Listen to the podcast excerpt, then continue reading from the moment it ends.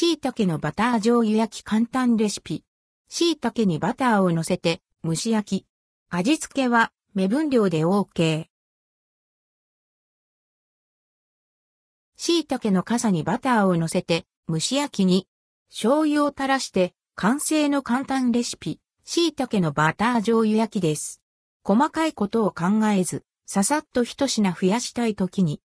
椎茸のバター醤油焼きレシピ。材料椎茸5から6個、バター、醤油好きなだけ、水大さじ1。作り方椎茸の石突きを取り、フライパンに並べる。傘の上にナイフなどで削り出したバターかけらを乗せる。フライパンに水を入れ、蓋をして中火にかけ蒸し焼きにする。バターが溶け、椎茸がしんなりしたら蓋を取る。椎茸を皿に取り、醤油を垂らして完成。お好みで胡椒を振っても。その味は？口にすると溶けたバターがとろっと流れ、噛むと椎茸の旨味がじゅわ。コクと旨味のパンチを感じるのに舌が忙しくなる一瞬です。